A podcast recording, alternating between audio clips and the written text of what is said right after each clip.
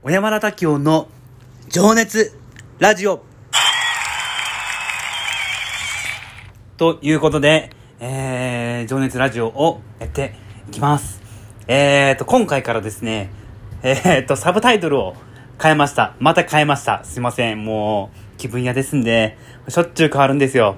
えーと、前までは、あの、やる気のある話っていうすごくストレートな、あの、ことを言ってたんですけど、えーと、今回からは、無様、強くなる、強くなれる。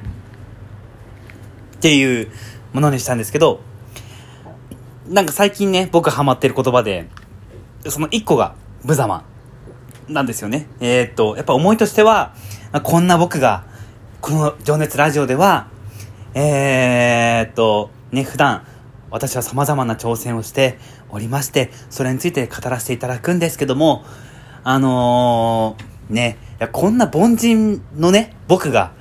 やってる姿を見ていただいて、なんかちょっとでも勇気が湧いてくれたりとか、なんか、あのー、少しでもこう、プラスなね、気持ちになってくれたら、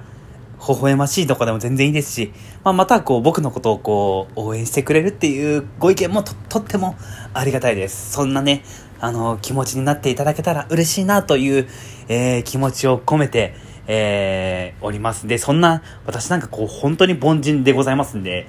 まあ逆にこう無様な姿をもうさらけ出したいなっていう思いはとってもございます。で、なんでこう、無様っていうのをちょっとあえてこう、つけようかなっていう風に、なんかとってもポジティブだし、でもなんかこう、すごくがむしゃら感も伝わったりとかするような言葉なので、無様っていう言葉をあえて使って、使うことにしました。で、それで、強くなるっていうのは、まあ、やっぱこう、この時代、コロナ、もうね、何ですかこのコロナ、もうね、一年、数ヶ月もさ、もうなんかこんな生活を強いられて我々、もう全てはコロナのせいじゃないですか。で、だけど、まあ、逆に言えばこうコロナだからこそできることだったりとか、こういう時代だだからこそこう強く生きていきたいなっていう気持ちはね、やっぱりこうずっと持っていて、で、このラジオを始めたのもね、今年からですけども、やっぱコロナの中で何かこう新しい取り組みを僕自身チャレンジしたいと思ったし、そこの思いが誰かに伝わったらいいなっていう気持ちがあったので、なんかこう、強くなるっていう、強くなれるっていうのが、すごく、なんかこう、最近はすごいしっくりきてて、で、そのね、さっき言った無様と強くなれるっていうことを、なんかこう、ミックスして、なんかお届けできたらなと思って、なんかやる気が出る話ではあるんですけど、結局何も変わんないんですけどね、あんまり。あんま変わんないんですけど、あのー、なんかね、あのー、そういうふうに、えー、はい。なんか あの、ストレートすぎてなんかちょっとね、やっぱ、もう少しこうひねりたいっていうか、なんか、そういう気持ちをね、ちょっと持っていたので、なんか、無様、強くなれるっていうサブタイトルをね、元に今回から新たな気持ちで取り組ませていただけたらなと思っております。ね。これ、どう思いました？皆さん、こう、無様、強くなれるって聞いて、なんかの、あの、映画のタイトルにありそうだなとか あ、あるのかな？実際。わかんないけども。っていうね、まあ内容は全然変わりません。あの、僕の日常と、えー、挑戦をついてちょっとつらつらとこう述べさせていただいております。で、ちょっとね、この間も少しラジオで話したんだけど、なんかやっぱ僕はこう人間性としてね、あのー、やっぱりこう、なんだろうこう、磨きをかけなければいけないなっていうふうには常々思っていて、どこまで行っても僕はこう強く、まあ優しくて自分で言うなよって感じかもしれないけど、こう、でも強く優しい人間でいつまでもありたいなっていう、なんかそういうリーダーでありたいなっていう気持ちは、やっぱこう、いつまでもこう続いていくなということで、えー、ね、改めてお届けさせていただければなと思ってます。はい。早速、えー、サブタイトル変わった第1回目、このね、ブザマ、えー、強くなれるってもう何回も言いたいんですけど、僕は。えっと、早速ですね、えー、っとね、今回ね、ていうか今日、5月19日、水曜日ですか？ねえ、あのー、そうなんですよ。東京は雨でした。若干寒かったです。で、今日はすっごい僕の中でも特別な日で、ある大物、まあ別に隠す必要もないんで言うけど、ある大物にインタビューさせてもらったんですよ。それはどういう人物かっていうと、皆さんも知ってる、あのアパホテルの社長さんですね、の本谷文子さんに、実は今日インタビューさせてもらって、なんとかつながりを持つことが実はできたんです。で、はい。もうなんかね、詳しくはね、やっぱ記事が、あのー、近々出るので、あのー、ね、なんか、それをね、えー、見ていただけたら嬉しいなと思うんだけど、なんか僕はすごくなんかエンタメがすごい強い人なのかなっていう風な思いはあったんだけど、やっぱ会話をしてて、すごくやっぱ経営者だなと思って、僕も一応ね、あのー、経営者の端くれでございますんで、端くれじゃないね、もう経営者なので、はい。なんかとてもね、勉強になるというか、刺激になるような、えー、取材だったなっていうふうには思っております。はい。いやー、これも素敵なね、記事になるように、えっ、ー、とね、頑張っていきたいなっていう、ね、あのー、感じでございました。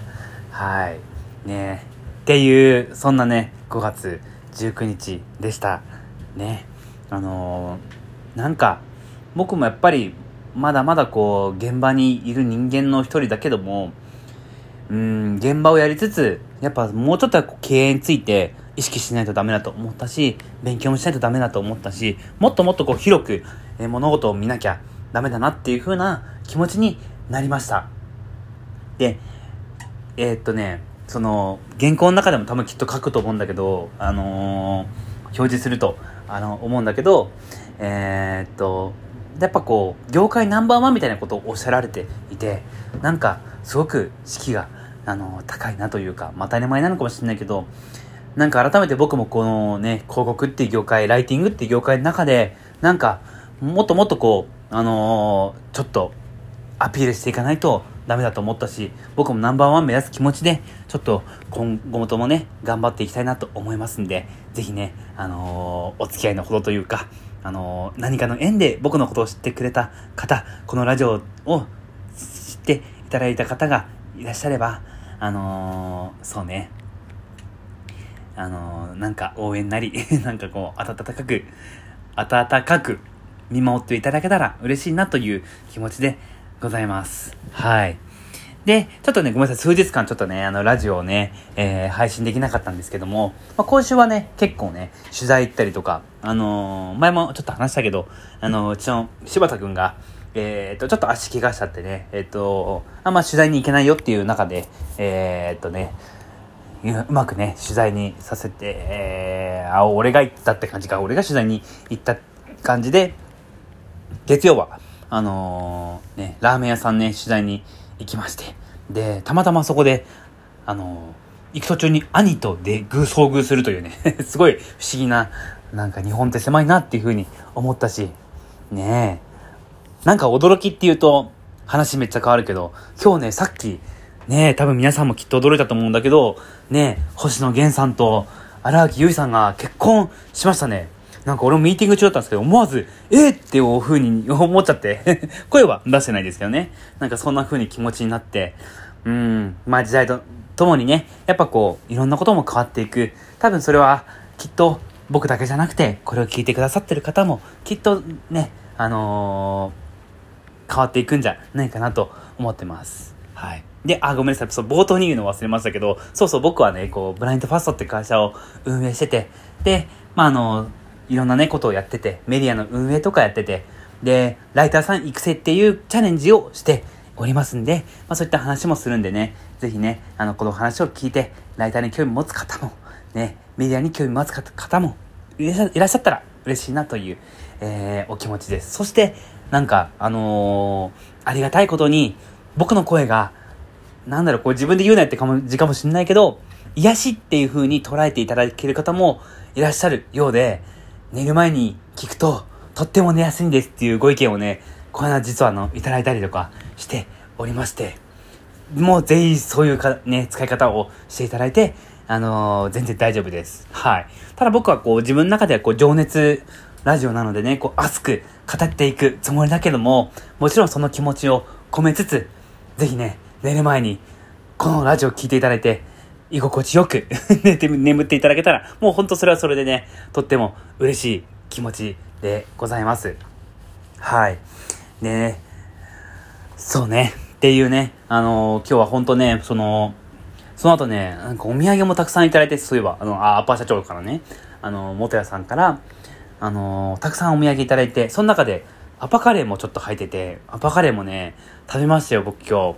日。ねえあの、とっても美味しかったです。感想それだけかよ、みたいな、あのー、感じですけども、さすが、ね、神田カレーグランプリで、ね、2019年3位取っただけありますよね。で、あの、これ聞いてくださってる方だったら、あの、もちろん皆さん知ってると思うんだけど、その年の1位は、あの、カリガリカレーですよ。マキオさんが今やってるカリガリカレーの、マキオさんはマキオカリーとしてやってますけど、カリガリカレーのカレーカリカリがね、1位になった年に、実は3位にアパカレーもね、あのな、ランクインしてるというね、そんな美味しいカレー。はい。とっても食べさせて美味しく。で、そんなね、カレーなんだけど、実はうちの店でも、さっきね、あのー、そうね、ちょっと、SNS でもね、配信させてもらったんだけども、あのー、47都道府県カレーっていうのをね、あのー、これずっとやりたかった企画で全国のカレーを集めるっていう、ただただそれだけなんですけど、で、食べていったらこれを地図塗っていくっていうね、あのー、塗り絵というか、全国統一というか、すごく、あのー、誰にとってもこう楽しい企画なんじゃないかなと思っていて、ぜひね、あのー、もし皆さん全国からね、あの、また来られる際は、ぜひね、立ち寄っていただいて、あの、地元のね、カレーもね、置いてますけど、あの地方の、気になる地方の、あれも食べたいみたいに言っていただければ、あのー、ね、ぜひね、あの、そんなね、楽しみもしていただけたら嬉しいなという気持ちで、えー、今日のラジオを終わってい、こうかなと思います。じゃあ、えー、っと、第1回目の、えー、ブザマ強くなれるでした。